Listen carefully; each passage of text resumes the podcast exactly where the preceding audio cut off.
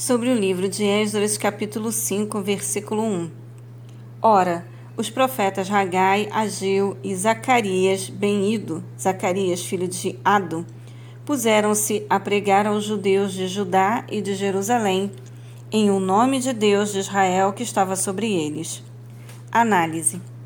Em vários momentos, a King James indica os nomes de pessoas e lugares em hebraico seguidos de seus conhecidos nomes correspondentes em português. Por exemplo, Ragai, Ageu e Zacarias, bem-ido, Zacarias, filho de Ado. Versículo 11. E esta é a resposta que nos deram. Nós somos servos do Deus dos céus e da terra e estamos empenhados na reconstrução da casa que há muitos anos fora construída, a qual um grande rei de Israel edificou e a concluiu. Análise. O desânimo do povo diante da opressão dos inimigos fez a grande obra da reedificação paralisar.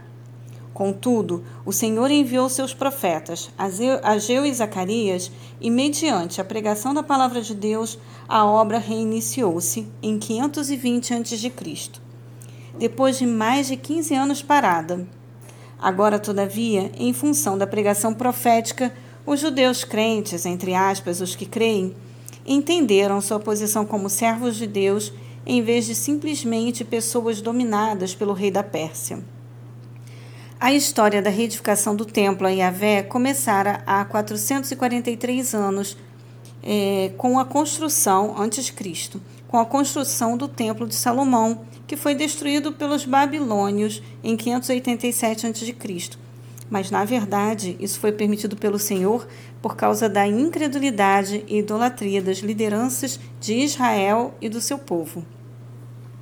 O segundo templo, mais modesto que aqui é descrito, foi concluído em 516 a.C., durando até 20 anos antes de Cristo, quando Herodes o foi desconstruindo para levantar o imponente terceiro templo que foi destruído pelo Império Romano no ano 70 depois de Cristo, conforme as profecias do próprio Jesus Cristo, que estão em Mateus capítulo 24, do versículo 1 ao 28, também em Marcos capítulo 13, do versículo 1 ao 31, e em Lucas capítulo 21, do versículo 5 ao 37.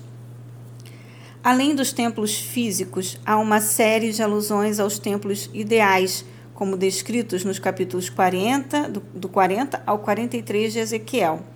Também podemos encontrar em, em João, capítulo 2, versículo 21, 1 Coríntios 3, de 16 a 19, Efésios 2, de 20 a 22, Hebreus 9, versículos 11 e 24, 1 Pedro, capítulo 2, do versículo 4 ao 8 e Apocalipse, capítulo 11 e 19.